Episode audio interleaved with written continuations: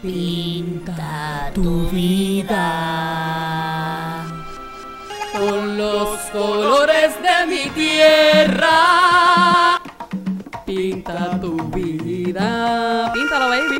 Frambuesa piragua, blanco como el coco, amarillo mango, verde que nepa. A quick disclaimer. I had no idea that I looked this way whenever I did this voice, so I figured that I should record myself. I hope you enjoy. Before I started this podcast, I decided I needed to. Speed look nicing. My mother always told me it never hurts to ask. So, AEE, we were wondering if we could get some free electricity or through your great connections with the Departamento of Salud, maybe we could get some free MJ. All right, so before diving into this, I'm going to go over a few little news updates.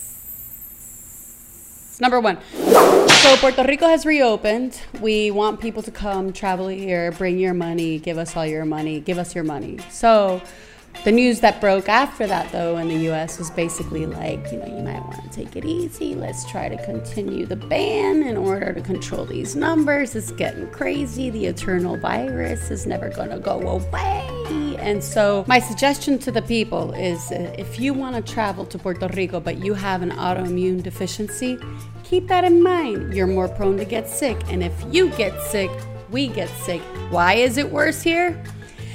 Slaves en la colonia.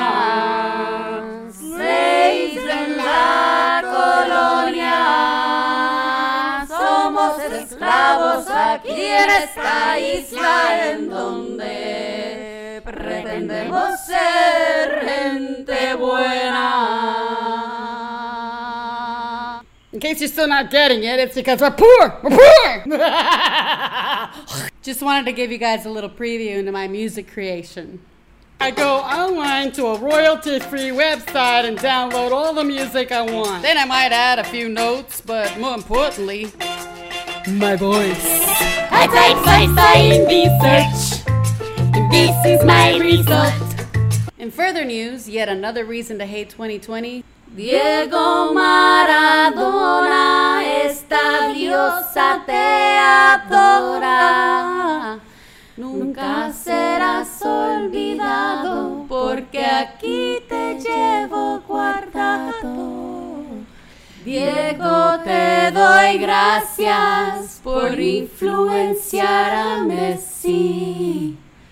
Diego, te doy gracias por influenciarme a mí. Diego Maradona, que descanses, baby. Some quick multi-dimensional news. Changing. The news broke actually very recently, about last week ago. There's going to be some new, more stricter rules for people to make it past the pearly gates. And in this dimension's news, doth thy divine ears listen? Indeed, it looks like the Vatican was listening to me after all. Thank you, Pope Francis, in naming our first Black American cardinal. Congratulations, Mr. Wilton Gregory. I hope they throw you an amazing pizza party.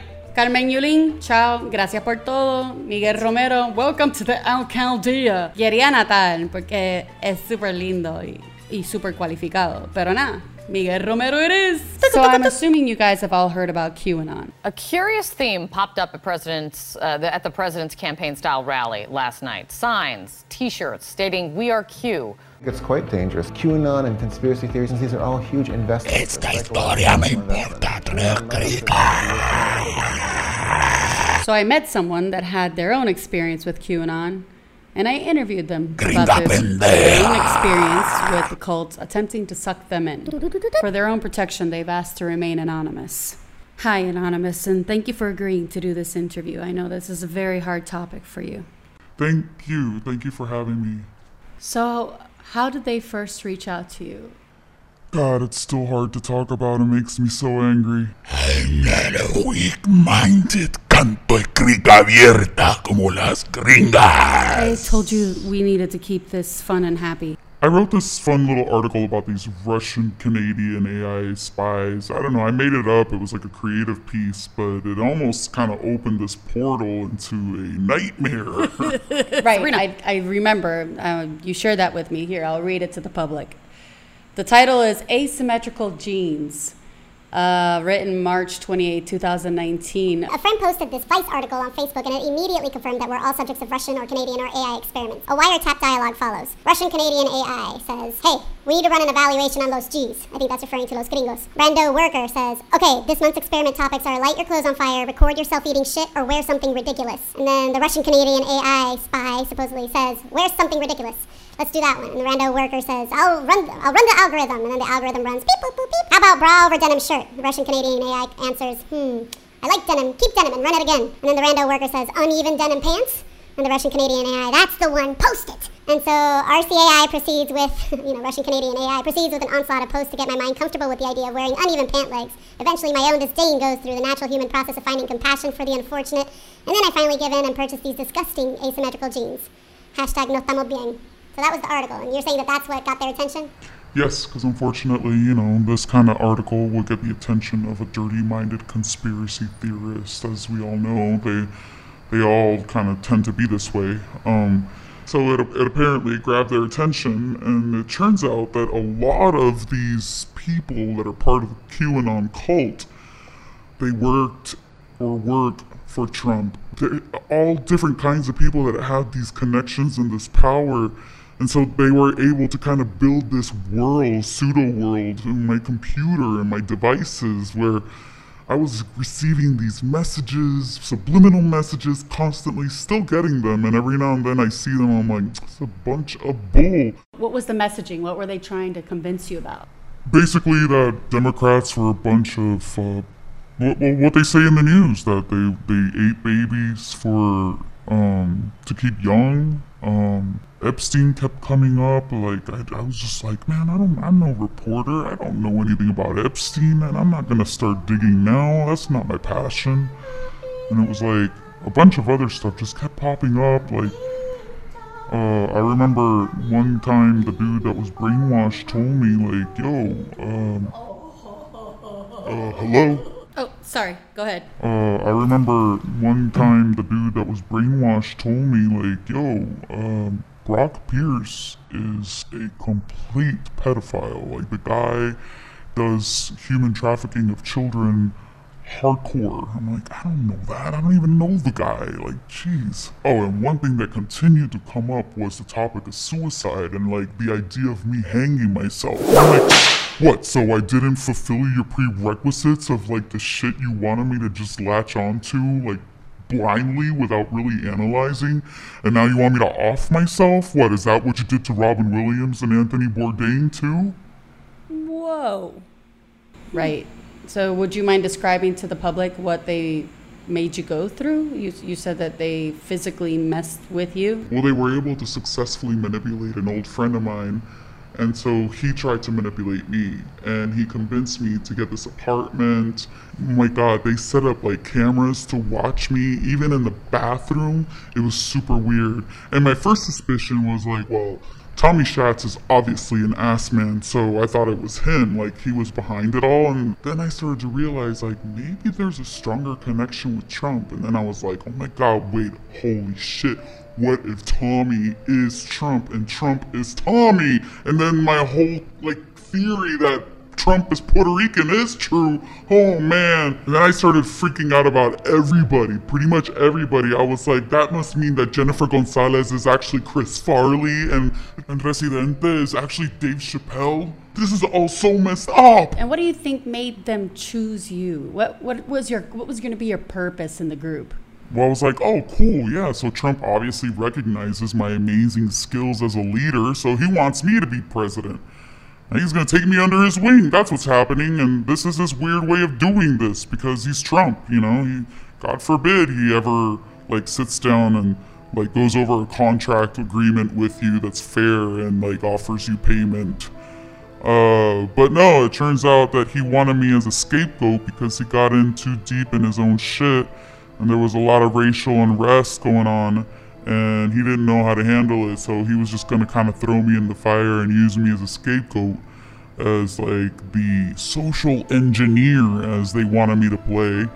And the reason I know this is because I caught the guy doing, attempting to do what he calls inception. It's hypnotherapy, and it's basically while you're sleeping, they whisper weird shit into your ear. Yeah, they, they, they basically wanted me to make a video declaring that I was the social engineer to blame for all the uh, unrest in America. On a scale of like 1 to 10, how sure are you about this theory that you have of Trump trying to use you as a scapegoat? I'd say, you know, I, I'm either going, I'm not going to give you a number. I can't tell you 1 to 10. I can't tell you. Uh, you know, because I've also wondered if he wanted me as a spokesperson, you know, he realized, like, wow, if I try to tell everyone the real reason why I'm putting a wall up between us and Mexico, uh, no one's gonna believe me, so I gotta find, like, a real good spokesperson. And he probably saw me and was like, that's it, that she's Puerto Rican and she's cool, she's funny, let's use her. And I think he needs to learn how to approach women with respect in these situations. And how would you suggest that he do that? Well, simple. He has plenty of phones, so he can give me a call and ask me. He can say, Hey, how are you doing, Sabrina? This is Dr. Trump. I'm really impressed with your portfolio. I would like to have you be part of my team. Can I please bring you on as a spokesperson for my endeavors? I will compensate you with however much money you want. Yeah. Amen. All right. I can agree with that. I can get on board with that. Now I'm like having to wean myself off of the crazy thinking, you know? Like I'm constantly catching myself trying to figure it out. Like, was it John Banner? Was that St. Clair dude even real? Was he an actor? Are they all actors? Is everybody a fucking actor? Like, this is freaking me out. Like, have I even spoken to my mom ever again? Or am I just talking to a shit ton of hackers on the fucking phone? Like, did Tommy Schatz want me as Mrs. Schatz? Is that real? Y como que Carmen Yulín y Bad Bunny los dos sacaron unos dientes nuevos a la misma vez, te lo juro. De, de noche a día, los dos tenían los dientes súper blancos y perfectos. All right. Alguien- Well, Anonymous, thank you for your time, and I hope that you can heal properly from this horrendous experience. Uh, the minions should each come up to you and kiss your feet and your hands and ask for your forgiveness for sure. Uh, maybe even like bring you some kind of offering. Maybe they should just pay your electricity for the rest of your life. I want them to resurrect Chad Boseman and he become my husband. And I want five trillion dollars. And also I want the government to support any idea I have to make any kind of like production as far as movie and TV and internet. And um what else? Oh, and free medical care as well as free electricity for the rest of my family for the rest of time. And what else? Hmm. I get a 10% discount on Amazon every year, and also that they pay off my truck and get me a brand new truck that's even bigger. Four doors, full four doors, not suicide doors, a full size bed, and huge wheels and huge tires with spikes on them. Oh, and I want it to come with its own driver.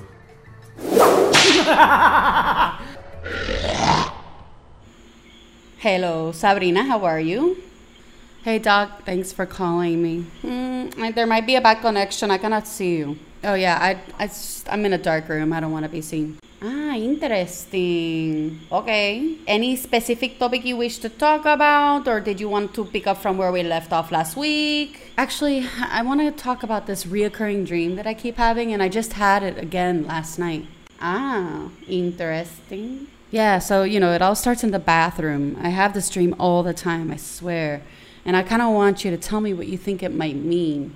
So it all starts in the bathroom, and I'm like trying to poop. And then all of a sudden, like, it's like I am exposed to everyone, and everyone can see me while I'm trying to, like, poop. And of course, I'm, I'm like, again?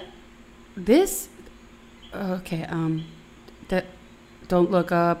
Oh God, the guy is there again. What do I do?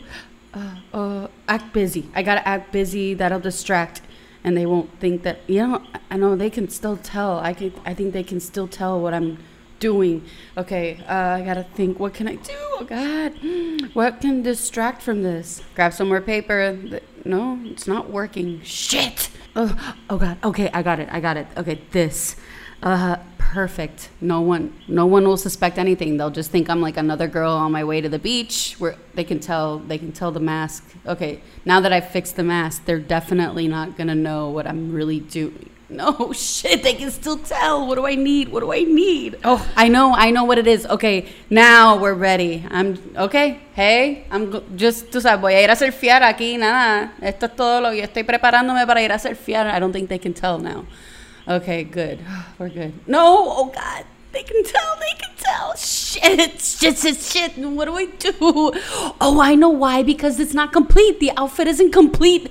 Uh, Que estúpida. Now I know what I'm missing. Ah, I knew it. This is it. Now I have the full outfit. Now I think I'm gonna be okay. I can poop now. Oh my god, no, this shit. I I can't poop. I can't poop in these conditions.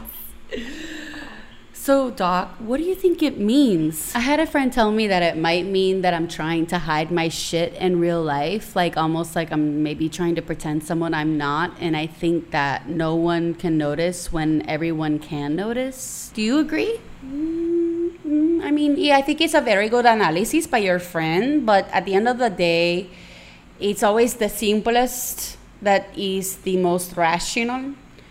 And I think that what happened is that you were trained to not poop the bed from a very, very early age. Your mother did a very good job. And your mind is programmed to protect yourself from pooping the bed. Hello, and thank you for joining us in this first episode that we do one of these with video. I hope you enjoyed.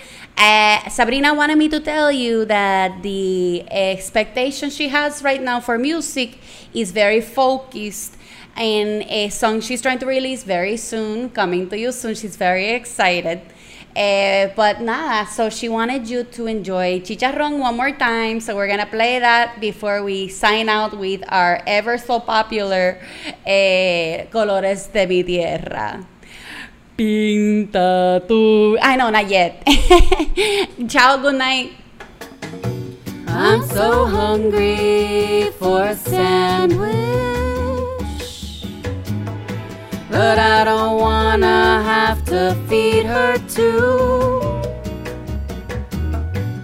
Como le digo a mi pasajera que hoy decidí asesinarla. Ella se convirtió en mi compañera. Pedíamos comida como una pareja. Te pido, te pido, te pido